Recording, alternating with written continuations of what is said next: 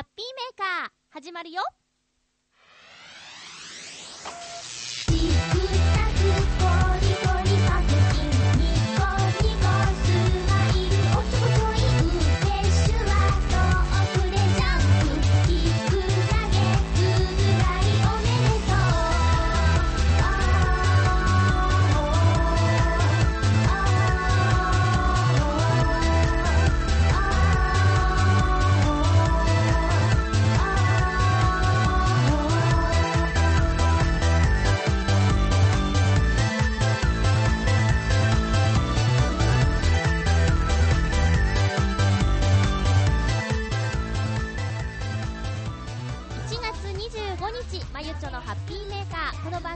ハッピーな時間を一緒に過ごしましょうというコンセプトのもとチョアヘヨ .com のサポートでお届けしております。今回のハッピーメーカーは新年会の話を2本そしてゆこちゃんとのデートの話それから私が参加しているあるプロジェクトの話それからそれからいっぱいいろんな話をしたいと思います。時間足りるかな？ドキドキしますね。それでは今日も1時間よろしくお願いします。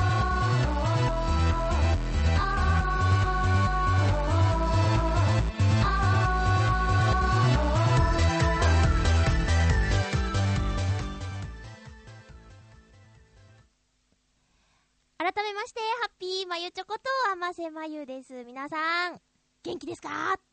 だーということでね、えー えー楽しくお話ししていきたいと思いますが、まずはお便りからご紹介しましょうかね。えー、281028さん、ふつおた、ありがとうございます。まゆちょハッピー、ハッピー。前回の放送で話題に出た手編みのマフラーといえばこんな話があります。かっこ、旅人さんの書き出しみたいですね、笑い。ほんとだ。え中学3年の時に年下の女の子から手編みのマフラーをもらいました。ヒューでもその頃私は他の女の子と付き合っていたので、ヒューそのマフラーを使うわけにもいかず、押し入れにしまい、そのままにしていました。進学で実家を離れた後に母から押し入れから手編みのマフラーが出てきたけどあれは何？と聞かれたので事の次第を話しました。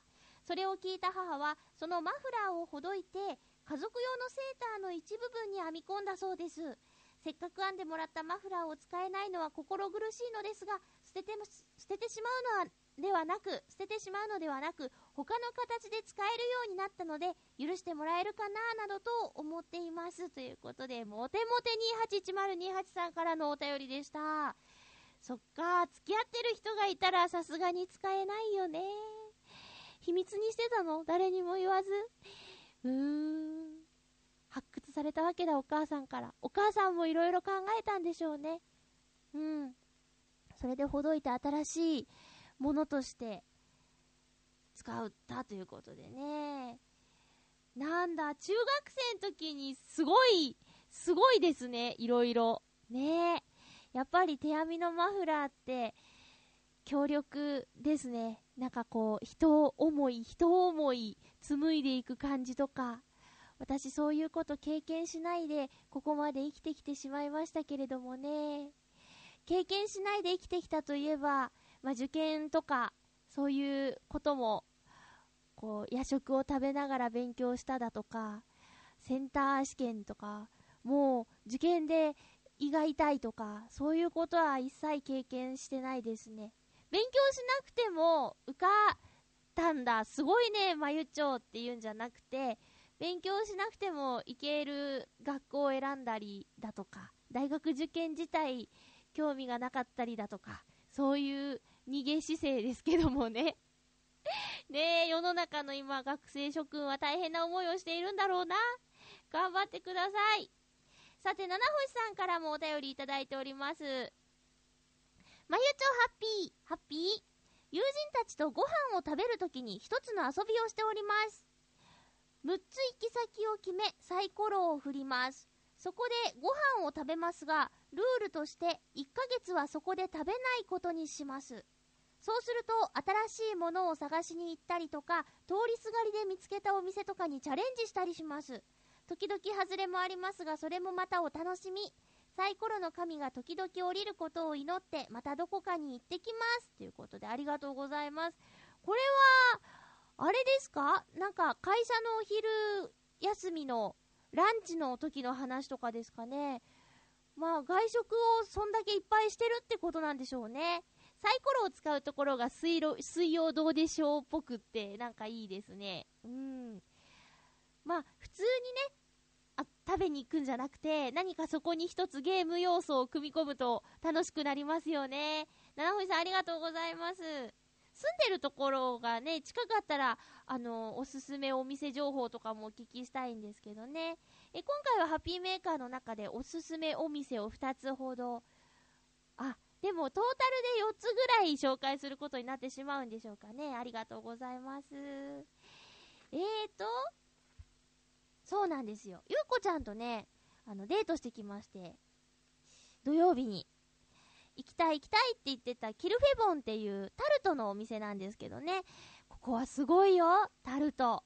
もうね、宝石箱屋じゃないですけど、ショーケースの中にタルトがずらーっと並んでんですけどね、これがまた、あの、例えばチェリーとかにテカテカっとこう光が当たるような加工がしてあって、それが本当にジュエリーショップのようにも見えるわけですよ。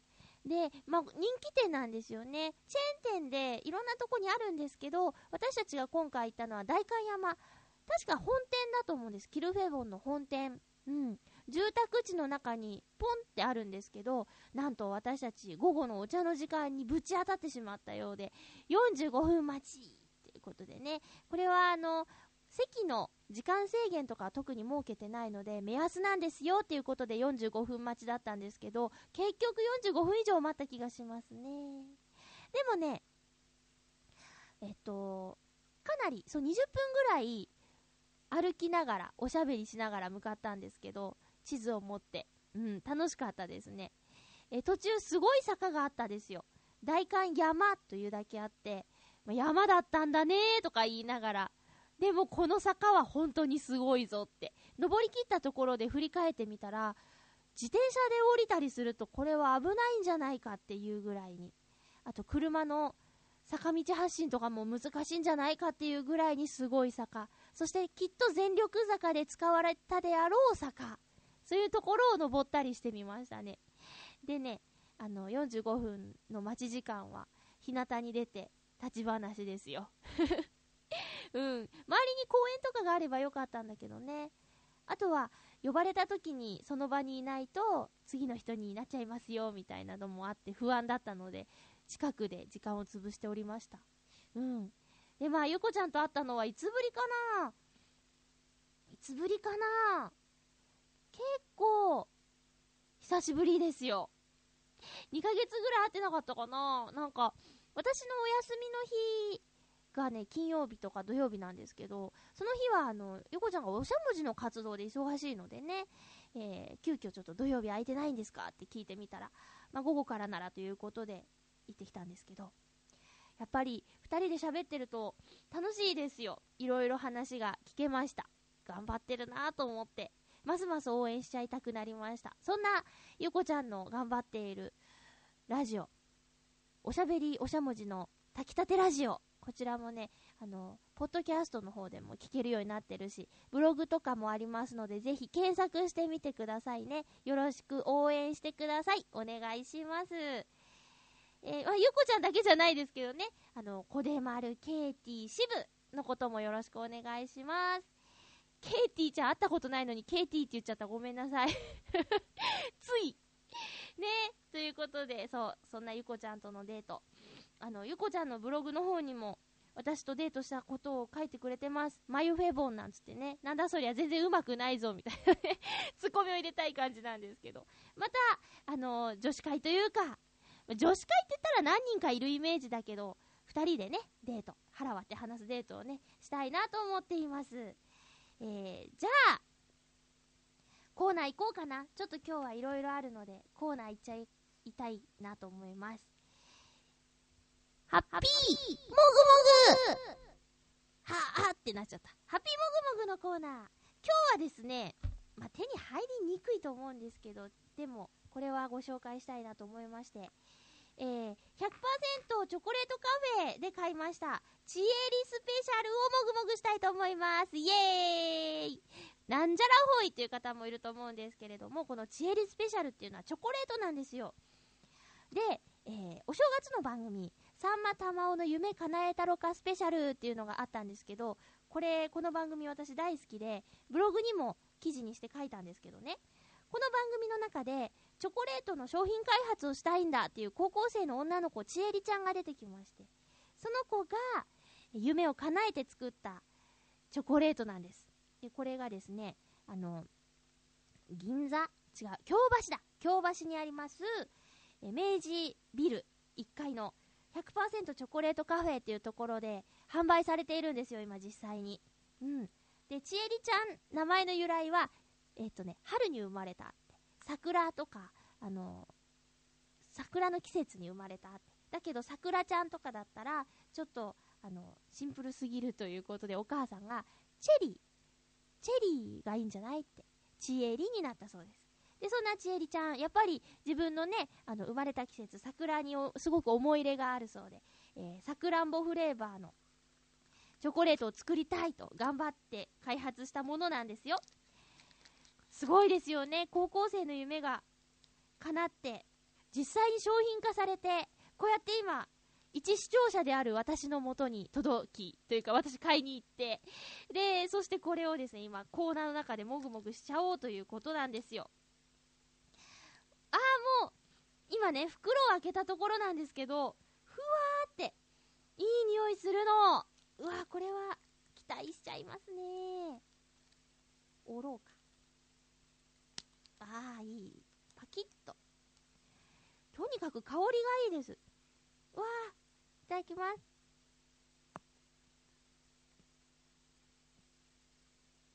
うん。うわうん。うん。チェリー、桜、すごい香りいい。あ、美味しいです。頑張ったもんね。なんかね、さくらんぼは難しいから、柚子にしませんかみたいなことも散々言われてたんですけど、頑張るんで桜で行かせてくださいって言って、頑張って商品開発してましたよ。私、ブログにね、このチエリスペシャルのこと書いたら、コメントがさっき見たらついてて、私も食べましたみたいな感じで、美味しかったですって。で、私がその100%チョコレートカフェに行った日も、それ土曜日だったのかな？土曜日もね、あの、あったあったとかってちっちゃい子とかが、チエリスペシャルあったとか言って、それを目的にお店に足を向ける人もいたりしてね。うん。ちえりちゃんの夢のおかげで私も、まあ、ヨシオンさんがね、100%チョコレートカフェには行ったことが何度もあって、気にはなってたんですけど、よし、実際行ってみようと思ったのはチエリスペシャルがあったからだから、他では食べられないものなんでね。うん。なので、すごくいいきっかけになったなと思いました。すごく美味しかったです。もし、そうですね、京橋に行く機会がある方は100%チョコレートカフェぜひ行ってみてください。あの、もちろんこうやって持ち帰りのチョコレートも売ってるんですけど、このチョコレートも50種類以上の味があるんですよ。うん。でね、え店内イートインもあります。で、ここではホットチョコレートとか、あとホットチョココロネとか、そういった、まあ、普段、まり外ではお目にかかれないようなチョコレートの食べ物がいっぱいあります。飲み物もあります。すごく甘いので、うーん、注意 ですけどね。すごくいいお店だと思います。今日のもぐもぐアイテムは、チエリスペシャルチョコレートでした。ごちそうさまでした。さあ、続きまして、行きましょう。ハッピートーク今日のハッピートーク、テーマは、厳しい人が見せた優しい一面というテーマになります。えー、っとね、いろいろとメッセージいただいております。コージアートワークさん、ありがとうございます。まゆちょハッピー、ハッピー？高校1年の夏、全国大会に出るボート部の応援のため、各部活から臨時にメンバーを出すことになり、私はいきなり応援団に放り込まれました。毎日とんでもなくきつい練習が続き、おまけに応援団長を務める空手部首相には、うちのチームが負けたらお前ら覚悟しとけよと恐ろしい発言まで飛び出す始末。緊張の中迎えた決勝戦で母校のチームは見事優勝会場を望む護岸壁の上で応援疲れでへばっていた私たちにあの怖い団長が「お前らかっこよかった今日の勝利の半分はお前らの力だ!」とにっこり笑った顔は忘れられません。がしかし次の瞬間団長は笑いながら回し蹴りを繰り出し私たちは次々と護岸壁から水面へ落っこちていったのでした。今となるといい思い出です。ではということでなんかドラマのワンシーンみたいだよ。エンディングみたい。ねえ。応援団招集されたんだ。ボート部ってさボートでしょ？応援団ってどこにスタンバイるんだろうね。ゴールかな？スタートかな？途中かな？点々と配置されるのかな？応援団といえばうーん、小学校とか、中学校もあったっけ？運動会の時の応援合戦の時間とかあって、男子がかっこよく見えましたね。えー体操着の白の短パンの上に学ランをこう着てて、で、鉢巻き、赤組、白組、それぞれ鉢巻きを頭に巻いてて、んで、どんどんどんって太鼓叩きながら、あと旗振る人もいながら、3、3、7拍子とか言って、すっごい大きい声で、手の動きとかもさ、チャッチャッチャとか、かっこいい動きがあるじゃん。応援団の、応援合戦の時間の男子はね、ほんとかっこよかったですね。ちょっとこう、顎上げて上向いて、今となったらそんな風に声出したら声潰れちゃうよって言いたくなっちゃうような声の出し方で、こう目ぎゅーっとつぶって、体中からこう絞り出すように、こう応援するっていうのがね、かっこよく見えた。だから応援団。私、高校は女子校だったので、こういう、なんだろう、かっこいい応援団っていうのは、見たことがしばらくないんですけど、そういう感じなんですかね。大会のために、いろんなところから集められるんだ。そういうのも知らなかった。応援、応援部みたいなのがあるイメージじゃないですか。集められるんですね。よっぽど大きな大会だったんだ。全国大会だもんね。しかも全国で優勝だもんな。すごいです。うん空手部の主将だからさ、ふわりと投げられちゃうんだろうね。こう、水の中に。すごいね。みんな無事でしたか？ねいやいや、いい思い出かも。ありがとうございます。クリボーさん、ありがとうございます。まゆちょ、リスナーの皆々様、ハッピー、ハッピー。今回のテーマは、厳しい人が見せた優しい一面ということで、小さい頃は、両親が共働きで、父とちゃんと話した記憶がなく、怖いイメージを持っていましたが、年を取るにつれて丸く優しいところが見えてきました。どんな優しい一面だったかもう思い出せませんが、今生きていたら一緒に酒を飲んでいたのかな、というメッセージありがとうございます。お父さん厳しいお父さんだったんだ。ねえ。私のお父さんはね、うん、すぐ手を挙げる人でしたね。そんなに悪いことしてるつもりないんだけど、まあ、例えば、6時までに帰ってこなかったって言ったら、玄関の鍵閉められて、開けて開けてって泣きながら、どんどんどんってやったら、こう出てきてパシーンって叩かれたり、うん、そういう、まあ、厳しいっていうか、なんか乱暴なイメージですね。だけど、そうだな、まあ、うち両親離婚してるから、なんか、お、大きくなって、うん、二十歳超えてから会ったことないんですけど、だからなんか一緒にお酒飲んだらどうかしらとかっていう考えもないけど、今でも仲良くしているお父さんとの関係を持っている人ってすごい羨ましいなって思いますね。うん。まあ、クリボーさんのところはね、えーもう今は、今生きてたらっていうことはね、今はもう他界してらっしゃるってことなんですけどね。だけど、こう、小さい頃のイメージとは違って、丸く優しいところをも覚えてるってことは良かったですよね。うん。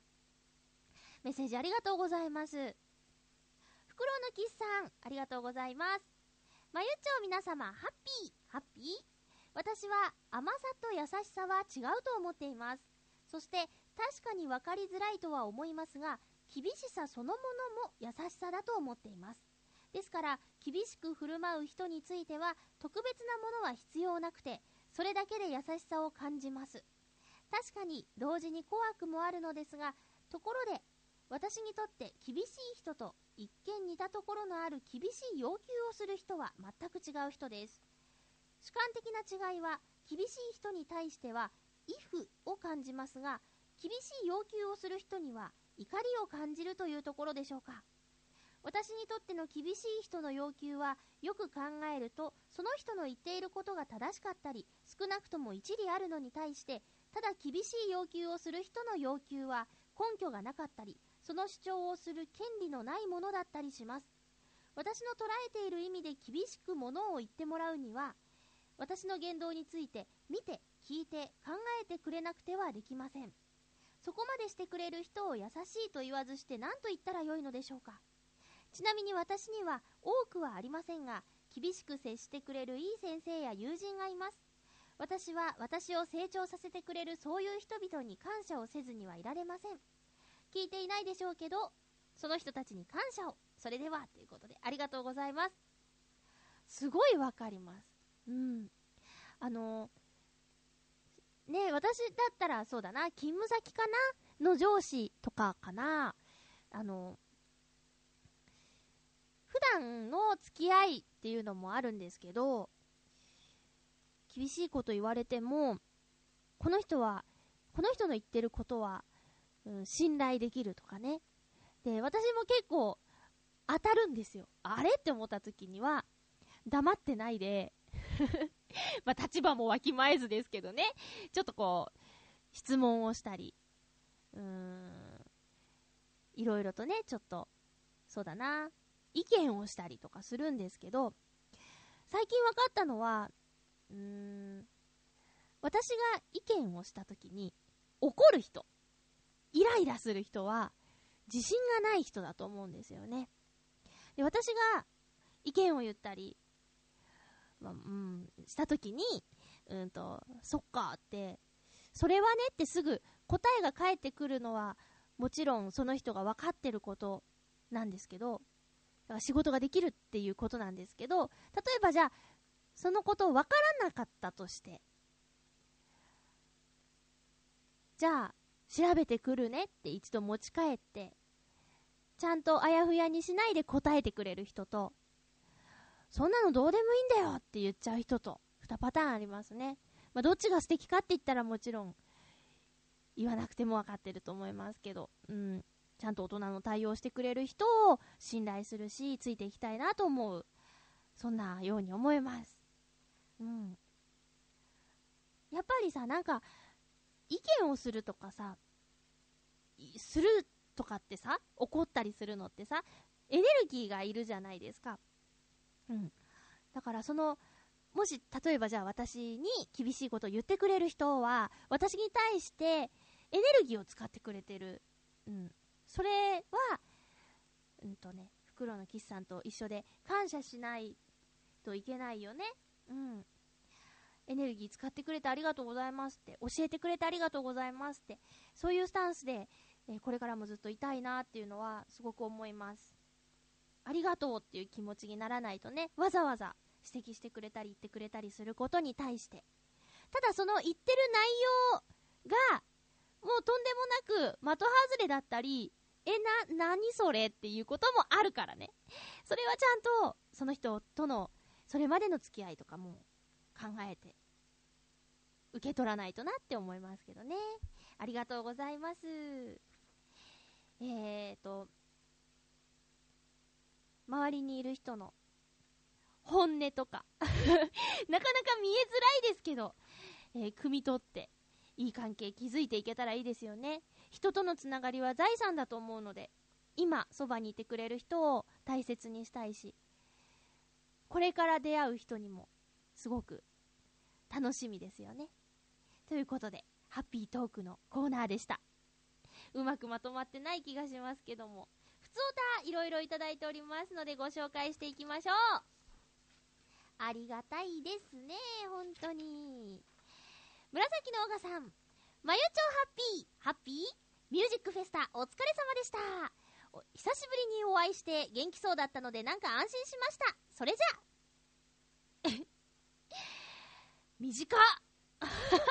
あのねミュージックフェスタ1月16日浦安文化会館大ホールであったイベントなんですけど、ここに紫のオーガさん来てくれて、最近メールくれないじゃないですか、いたじらとか、炊きたてラジオばっかりって。言ってたんですけど、メールくれたんですけど、それじゃあって。ねまあ、そんなミュージックフェスタ、えっ、と、の模様がですね、チョアヘオ .com で公開されています。チェックの早いあなたはもう聞いてくれたと思うんですけど、あの、スペシャル、スペシャル枠のところでですね、前半後半に分かれて聞くことができます。確かね、前半が1時間半、後半が2時間ぐらいありますので、時間に余裕を持って、またはね、えーここまで聞いたよって、じゃあ途中からまた次回聞こうっていうこともできますので、え聞いてみてください。アーティストさんの演奏、インタビューはもちろんですね、チョアヘヨのパーソナリティ同士のコラボもですね、聞きどころかなと思います。オープニングはなんと私と陽一郎さんでやらせていただいてますので、ぜひぜひ聞いてくださいね。ね、えーと、紫のほがさんですよね。もう一つ来てますよね。ありがとうございます。まゆちょハッピー、ハッピー改めて、ミュージックフェスタお疲れ様でした。文化会館の大ホールって初めて行ったんですが、すごい立派な箱ですね。箱だって、2ですね。え、そうか。まゆちはここで歌って、ゆっこちゃんの希望を叶えるために、リスナーの有志の皆さんのおたげにびっくりしたのか。と、参加できなかったけど、放送で聞いたことのある場所へ実際に行って、なんだか思い出の場所に来た感じがしました。本当の思い出にしたいので、もう一度大ホールのステージに立って歌ってもらえると嬉しいな。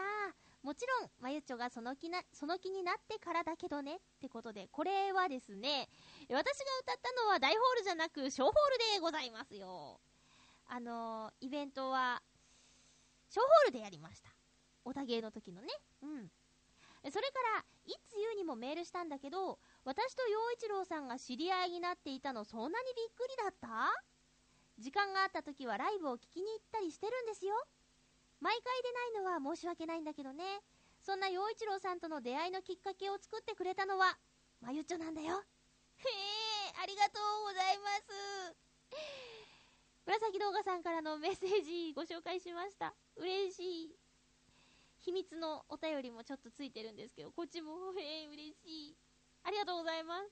そうなんですよ。なんか、イベントにお越しになった時にね、あの、洋一郎さんとめちゃめちゃ仲良く喋ってて、えいつからそんな仲に？って言ったら、なんか、ライブとか結構行ってるって言って、偉いなぁと思ってね。応援上手ですよね。ありがとうございます。なんか、ゆこちゃんも言ってたよ。あの、おしゃんもじのみんなにもお誕生日、なんか割とみんな重な、ん？重なってんだってね。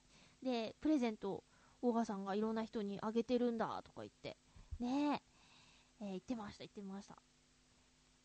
ありがとうございます。そうなんです。もう一回、そりゃあだってミュージックフェスタとか見てたら、私もね、歌いたいなって思いますよ。でもミュージックフェスタで、おたげはダメでしょ。全然ダメですよ。ねえ。いやいや、歌いたい気持ちはありますよ。ありがとうございます。会えて嬉しかったです、イベントの時。ねえ。えー、っとね、今ちょっと、チョアヘヨの他の仲間のお話が出たので、えーここで一つ、新年会ありましたよ。えー、っとね、土曜日の夜、新年会、チョアヘヨ新年会ありました。え、っと、会場は、浦安の東大島にある炭火焼き鳥の番屋さんっていうところに行ってきました。番屋さん。なぜここ、私はお店選んだんですけど、えーめぐみさんと私で幹事をしてね、えーお店は番屋さんがいいって言ったんですけど、あのホームタウン浦安の、え番組の中で紹介されたお店で、私もそれきっかけで、割と行ってるお店なんですよ。毎週とかじゃないんですけどね、飲みに行こうっていう時には、番屋さんっていう感じで行ってるんですよ。うん。すごくね、あの食べ物が美味しいし、あと、飲み物も、私の、私は梅酒が好きなんですけど、梅酒がすごく濃厚で美味しいの。うん。それもあるしね。でね、ここはね、あの、レバ刺し？馬刺し。すんげえ美味しいです。それから、今回あの、コースにしたんですけど、そこにはなかったんですけど、私以前食べたのがね、豚足。豚足がね、あって、あの、普通に蒸した豚足と、あと、お願いすればね、焼いてもくれるの。で、これがね、めぐみさんがね、すごく興味があるって言って、また、プライベートで、新年会とかじゃなくて、来たいなとか言ってました。えー一次会は番屋さん。でね、メンバーはね、あのー石川不良さんとよしおんさん以外、ほとんど参加、9人で楽しくやりました。もうね、あのーフーダニットの座長さんとか、ひとみプロとか、お姉様方に圧倒されながらですね、陽一郎さんと、あと、夜勤明けの、というか、まあ、朝早いお仕事をしているバチさんも、えーお仕事して、一通の収録して、新年会ということで、ちょっとこう、ゆらゆらしてましたけどね。うん、でも楽しかったです。あと、たくみさん。たくみさんもね、イベントの話とか聞けて、あと、マラソン大会。えーいろいろこれから参加するんだよとかっていう話も聞けてね。あと、ずんこさん。ずんこさんがね、あの、ハッピーメーカーって編集してないって本当ですかって言って、本当ですって。ずんこさんいっぱい音つけたりさ、コケって音とかつけたりしててね、なんか申し訳ないですけど、ハッピーメーカーは取って出しですっていう、ね、そういう話ができたり、普段はね、それぞれが家で録音してるんですよ。チョアヘヨの番組って。だけど、そんな、それぞれが、宴会で集まって、それぞれのお話ができるのがね、すごく楽しかったです。なんだか知んないけど、脳内メーカーとか、盛り上がりましたね。iPhone にこう、ね、iPhone 見やすいんで、えー名前入れたりして、誰々の脳の中はとか言って、見たりしてましたよ。うん。楽しかったなすごい楽しかったなうん。残念ですね。全員揃わなくて残念なんですけどね。えーで、えー二次会はですね、二次会は、えー参加者がね、えー、カズチン局長とめぐみさんと私と陽一郎さんとバチさんの5人で、えーこちらも東大島にあるもんじゃっていうね、あの、その名の通り、もんじゃ焼きのお店に行ってきましたよ。で、こちらもですね、あの、ホームタウン浦安っていう番組で紹介したお店で、私もね、ずっと行ってみたいなと思ってたんですけど、なかなか行く機会がなくて。で、駅からすごい近いの3分で行けるんですけど、こちらがですね、なんか隠れ家的な席があったり、あとね、コラーゲンを使った飲み物や、コラーゲン入り美肌もんじゃなんていうね、あの、もんじゃ焼きとかもあって、いい感じのお店。で、店長さんがすごくフレンドリーでね、あの、どうもどうもなんて焼いてくれたりしてね、もんじゃを。で、二次会だったのでお腹結構いっぱいだったんですよ。うん。なので、一つだけ、えっ、と、人気ナンバーワンの、うんと、チーズとお餅と明太子のもんじゃ焼きを頼んで、みんなで食べました。5人で一つのもんじゃをね、奪い合うようにして食べました。お腹いっぱいって言ってた割に、わーってなくなりましたね。でね、うん、おこげをね、せんべいっていうの？せんべい争奪戦みたいになってね、楽しかったですよ。バチさんこれいらないの？とか言って、カズチンがわーって取ったら、それ取ってたんだよとかって言って、そんなやりとりがあったりして、すごく楽しかったです。このね、もんじゃ、ホットプレートダイニングもんじゃ浦安店は、私今度またゆっくりお腹を空かせていきたいなと思います。女子会コースっていうのがあってね、3500円で3時間飲み放題。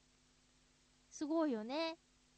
女子会。まあ、女子会ってなんだっけ？女だらけで飲むこと、ま女子会コースか。あとヘルシーお好み焼きとかもあるんだよ。ねトマトが丸ごと1個入ってるやつとかね。いや、とにかく気になるメニューがいっぱいあったので、またここは改めて行きたいなと思いました。そんな新年会。これ、チョアヘヨの新年会ね。で、えっとね、夜中のアルバイトの新年会もあってね。で、この日はね、確か木曜日だったかな。あ、水曜日か。水曜日だったんですけど、あの、私は、ナレーションの収録があって、一次会は行けなかったんです。一次会9時から。朝の9時からだったんですけど、収録は10時からだったんですよ。で、収録終わり次第、二次会やるなら参加しますみたいな感じで言ってたんですけど、二次会はじゃあカラオケ行くことになったから来ればいいよって言ってくれて、で、私はカラオケから私だけシラフで参加したんですけどね、すごい楽しかったです。こちらもなぜか偶然9人だったんですけど、9人でカラオケ2部屋にして、えー、やったんですけどね。片っぽは演歌部屋と化してたらしいですよ。で、片っぽは、まあ最近の歌を歌う人たちで、ね、えー盛り上がってたんですけどね。途中でこう、どんどんね、部屋移動するんですよ。で演歌疲れしたとか言って、あの、私がいる部屋に、こう、人が流れてきたり、ね。で、逆にちょっと覗いてみようかななんて移動したりして、ちょっとね、楽しかったですね。えー私たち夜中働いてるものの宴会は朝、もう午前中ですよ。だけどね、単純に半分、半日ずれてると考えれば、9時から始まって、11時が1次会でしょ？まあそんなもんですよね。私、養成所時代は9時にレッスン終わって9時半から11時半とかで飲んでましたからね。まあ、ちょうど半日ずれてるっていう感覚ですよね。うん。なので楽しかったですよ。新年会2本、1週間の中でありました。まあ、そうだな、水曜日の方の、会社の方のはノンアルコールだったんですけどね。うん。楽しかったです。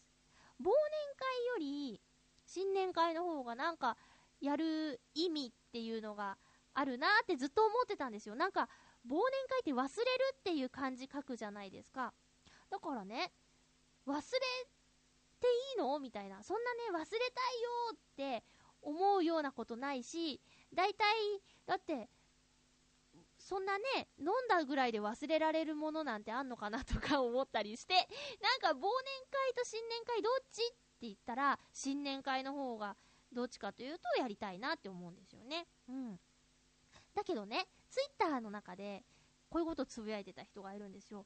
忘年会の棒を忘れるじゃなくて、希望の棒にして、次の年に希望を持つような会にしようの忘年会。うん。とかね。あと、暴飲暴食の棒で忘年会とか、暴れるぞみたいな風に書いてもいいんじゃないみたいな。だから今は、忘れるっていう忘年会以外の忘年会もあるそうですよ。私としては希望の棒ならば、年末にやる飲み会もいいなと思ってます。そんなお話でした。はい。あとはね、そうね。あ、大事な話があった。私が、えー参加しているプロジェクトの話をしたいなと思います。ブログにも書いたんですけど、マイハマビーチプロジェクト、マイハマプロジェクトっていうのがありまして、これはツイッターのつぶやきから始まった動き活動なんですけれども、浦安市には、えー海がね、面してるんですけどね、そのほとんどが埋め立て地なんですよ。で、海岸と呼ばれる場所っていうのは、もうほとんどなくて、あのーコンクリートとかでガシッとなった海際が多いんですけどね。で、唯一、浜と呼ばれる、呼べるような場所があるんですが、その浜って呼ばれる場所が、残念ながら今、あの、漂着ゴミとかで、え埋め尽くされているんですよ。で、パッと見、わ、汚いなって思っちゃうような景色が広がっちゃってるんです。とても残念なんですけどね。で、この場所っていうのがね、あの、ディズニーシーの近くなんですね。なので、えーディズニーシーに遊びに来た人が、パッとちょっと海の方に目をやると、わあ、すごいゴミだなーって見えちゃうような場所に、そういう漂着ゴミ、主に漂着ゴミなんで、しょうがないといえばしょうがないんですけどね。ただこれをほっといていいのかいって言ったらそうじゃない。何かできることはないかなっていうつぶやきから動きが始まって、いよいよ実際動き出したんですね。えーで、第1回のゴミ拾い、清掃活動がですね、1月29日土曜日の朝10時から約2時間の予定で行われます。で、私これに行きます。で、浦安の海岸なんですけど、浦安に住んでいなくても、綺麗にしたいな、綺麗だったらいいなって思う気持ちがある人ならば、どこに住んでる人でも参加することはできます。で、持ち物なんですけど、軍手、マスク、少しだけ用意はしてあるようなんですが、自分で用意できる方は、ぜひ持ってきてくださいとのことです。あと、本当に、海がすぐそば、もう目の前、海を見ながらの清掃活動になります。もちろん、1月の下旬、寒いです。防寒対策をしっかりしてきてください。えー現地に10時集合なんですが、場所がわからないよという方もいると思います。一番近い交差点、現地に一番近い交差点に10時ぐらいにいれば、お迎えに来てくれるそうなので、えーその交差点の場所もですね、マイハンマプロジェクトのホームページ、またはマイハンマプロジェクトのツイッターもあります。そちらにですね、地図が、えーてあの記載されているので、そちらでご確認ください。清掃の活動が終わった後にはですね、場所を移動して交流会も予定されているそうですよ。これは全然強制じゃなくて、時間がある方は、ぜひ参加してみてくださいね。1月29日土曜日、朝の10時からおよそ2時間の予定で清掃活動をします。舞浜プロジェクトと言います。私も参加しますので、えーぜひ興味のある方は来てくださいね。すごくね、いいロケーションなんですよ。あの、夕日とか見えたり、水鳥とかいたり、あとね、魚がいたりもするんですよ。ただ、ゴミがあるっていうことでね、えー行政とも連携して、これから本格的に動き出していこうということなんですよ。で、えー昨日のね、忘年会の時にもね、昨日って、あれか、土曜日の忘年会の時もね、えー、チョアヘヨの皆さんに声かけたところ、あ、いいねって言って、スケジュール合えば、ぜひ参加したいなって言ってくれる方もいて、あの、チョアヘヨのみんなでも何か、この、マイハマプロジェクトに参加できたらいいなって思ってます。えーとりあえず私のブログのブックマークのところに、マイハマプロジェクトのホームページをリンクしてありますので、とりあえずはサイトを見てみてください。で、共感した人はぜひ一緒に活動していきましょう。できる時だけでいいんですね。あの、たまにでいいんで。一緒に何かできたらいいなと思ってます。よろしくお願いします。マイハマプロジェクトでした。さて、えーと、まだお便りが紹介できてないのがあるよね。ほい。え、ハッピーネーム、クリボーさん、ありがとうございます。まゆちょリスナーの皆々様、ハッピー、ハッピー。先週の放送聞きました。まゆちょママさんからのナイスツッコミが来てましたね。笑い。ということで私からも。大好きなのに、デカワンコに出演している大倉浩二さんのフルネームを言えないなんてなんでやねんごめんなさい。それはさておき。大倉さんといえば、テレビドラマが始まったアマルフィにも出演していますね。織田裕二さんとの外交官役がかっこよくて、楽しみにしているドラマの一つです。ありがとうございます。私もじゃあ突っ込もう。違うよ、ドラマのタイトル。タイトルは外交官黒田工作です。アマルフィは、だって舞台がもう違うよね。うん。私もね、そう、アマルフィは映画館で見たんですけど、ドラマもだから見ようかなと思ってたんですけど、なんかね、もういいや っていう感じ。なんかもったりしててね、やっぱりね、織田裕二さんには元気はつらつとした役が似合う気がしてね。うん。まあでも他の周りの役者さん面白いんだけどね。そうそう、フルネームね、すぐ忘れちゃうの。好きなのに。あのー、あ、また言えないや。えっとね、龍馬伝に出てた弥太郎の役の人の名前とかすぐ忘れちゃうし、人の名前覚えられないんだわよ。すいません。ごめんなさい。大倉浩二さんね。大倉浩二さんは、多分もう大丈夫だと思います。多分忘れないと思います。うん。覚えやすい名前、織田裕二さんとかなんで忘れないんだろうね。ね。えー、ドラマね。ドラマね、ちょっとドロドロしてるけど、月9はいいね。なんかいいですね。あの、三浦春馬くんが、高校生の時担任だったらって思ったらもう毎日行くもんなとか、これからどうなるのかわからないけど、とにかくちょっと、しんどそうなドラマではありますよね。うん。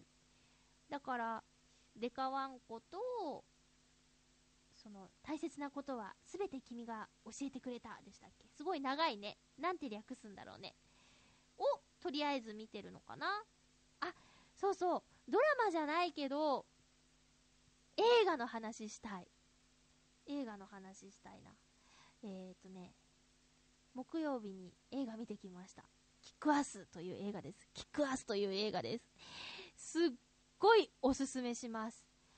R15 なんです。なので、あの、ちょっと、血とか、あるんですけど、うん、まあ、エッチなシーンっていうよりは、血の方が、痛いシーンの方で 10R15 なんだろうなって思うんですけど、それはね、もちろん私そういうの苦手なので、うーって目をそらしたりもしてたんですけど、そういうのを抜きにしたストーリーとか、設定とかね、キャラクターの魅力とかで、あの、補ってるっていうの？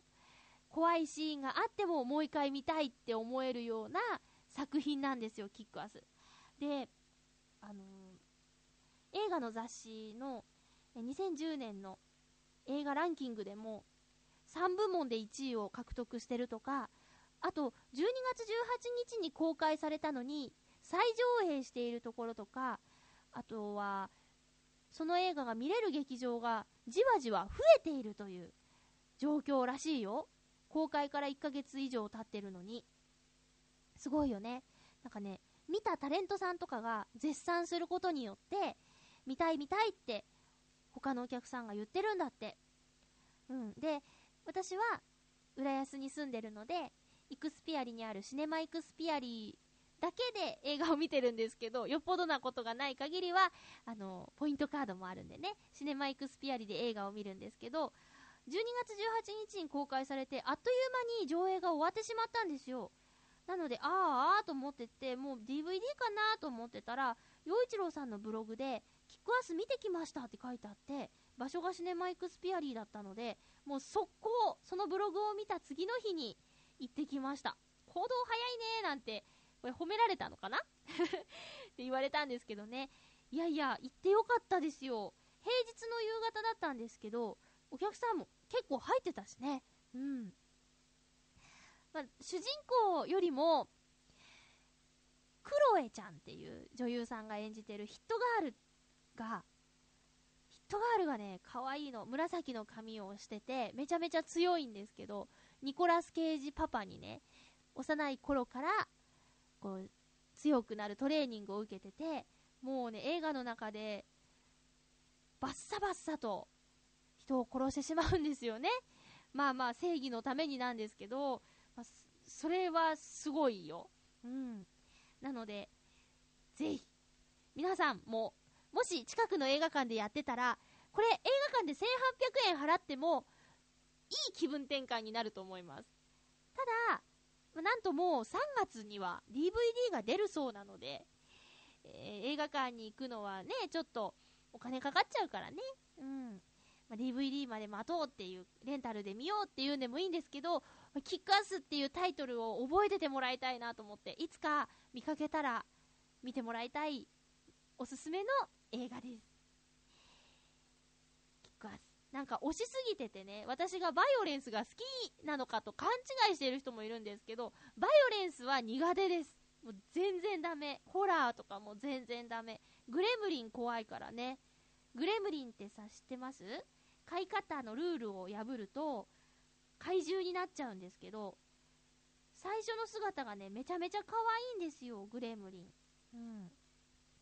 何時以降に食べ物を与えちゃいけないとか、水をかけちゃいけないとか、いろいろルールがあるんですけどね。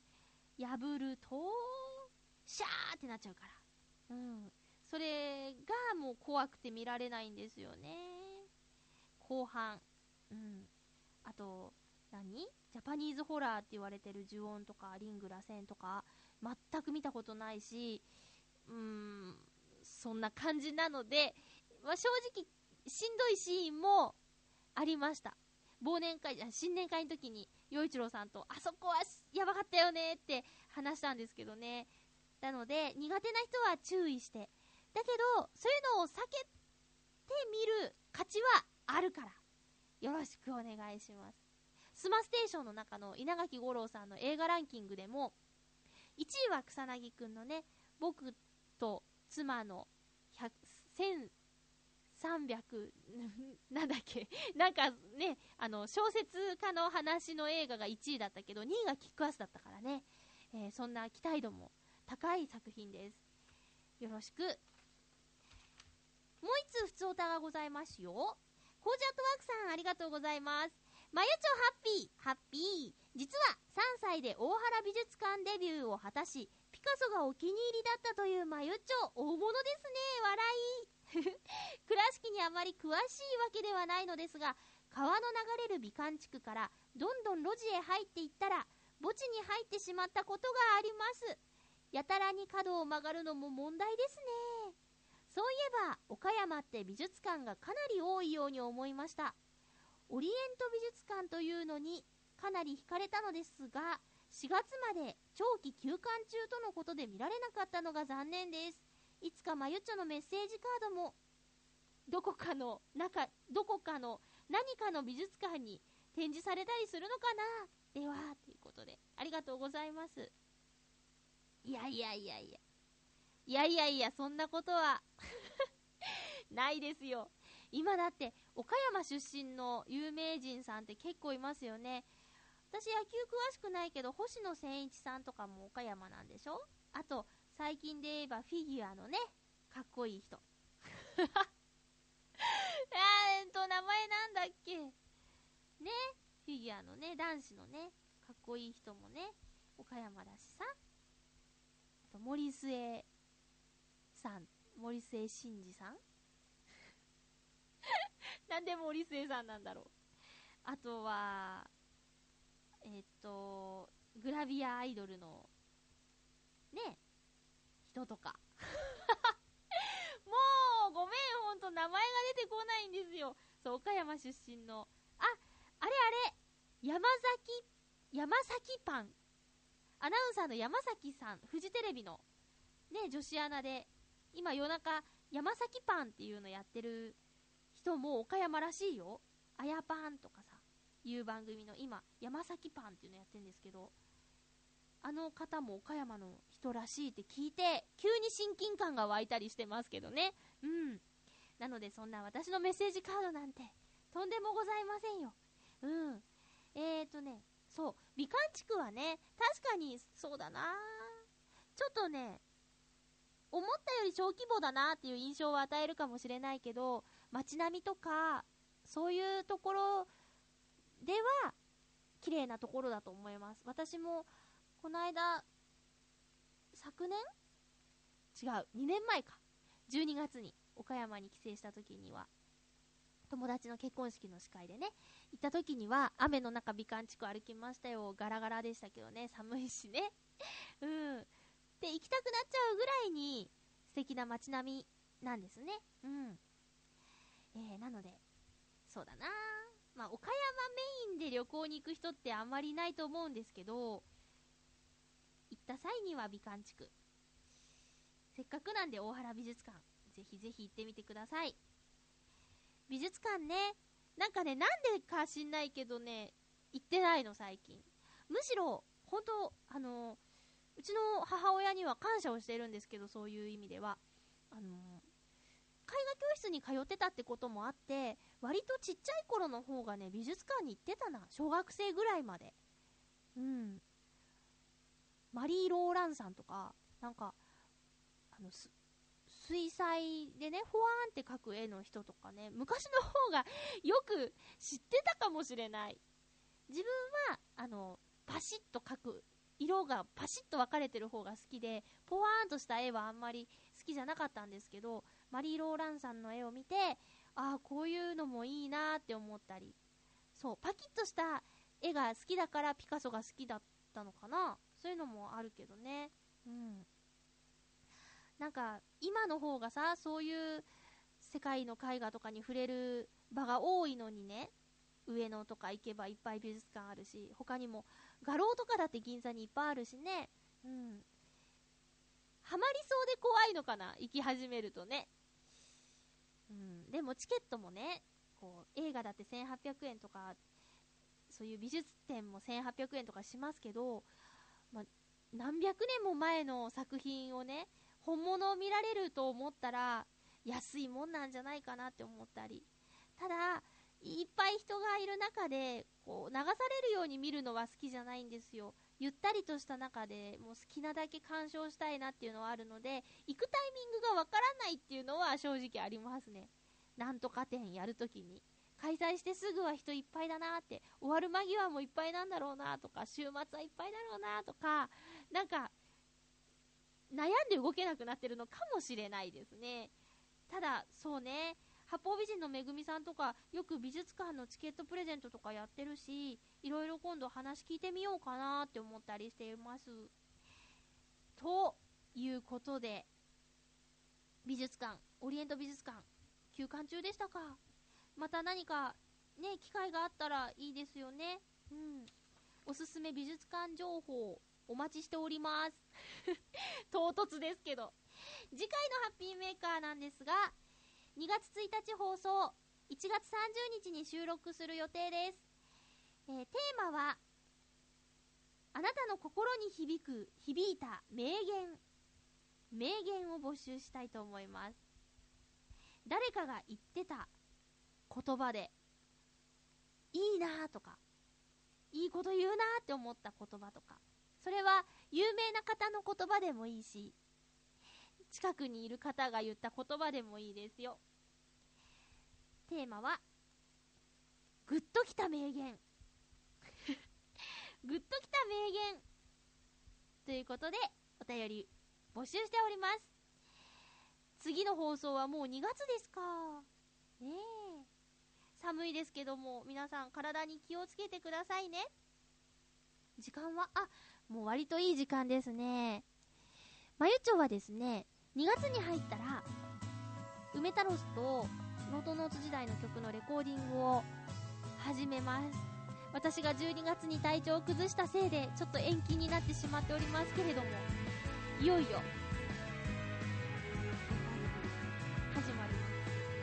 皆さんのお耳に届く日はいつのことになるんでしょうか？早く聴きたい曲とかあったらリクエストください。私が何から歌うか決めていいみたいなんで、みんなが聴きたい歌を送ってくれれば、その曲から撮りたいと思います。季節感があるやつ、例えば、もみ色の歌とか、ブルークリスマスは、秋とか、冬の曲なんでちょっと後回しにしようかなって思ってるんですけど、他の曲で、早くこれ聞きたいなっていうのがあったら、リクエストお寄せください。優先的にレコーディングしようと思います。ということで、お送りしてきましたハッピーメーカー、そろそろお別れのお時間です。お相手は、まゆっちょこと、天瀬まゆでした。また来週、ハッピーな時間を一緒に過ごしましょうハッピー。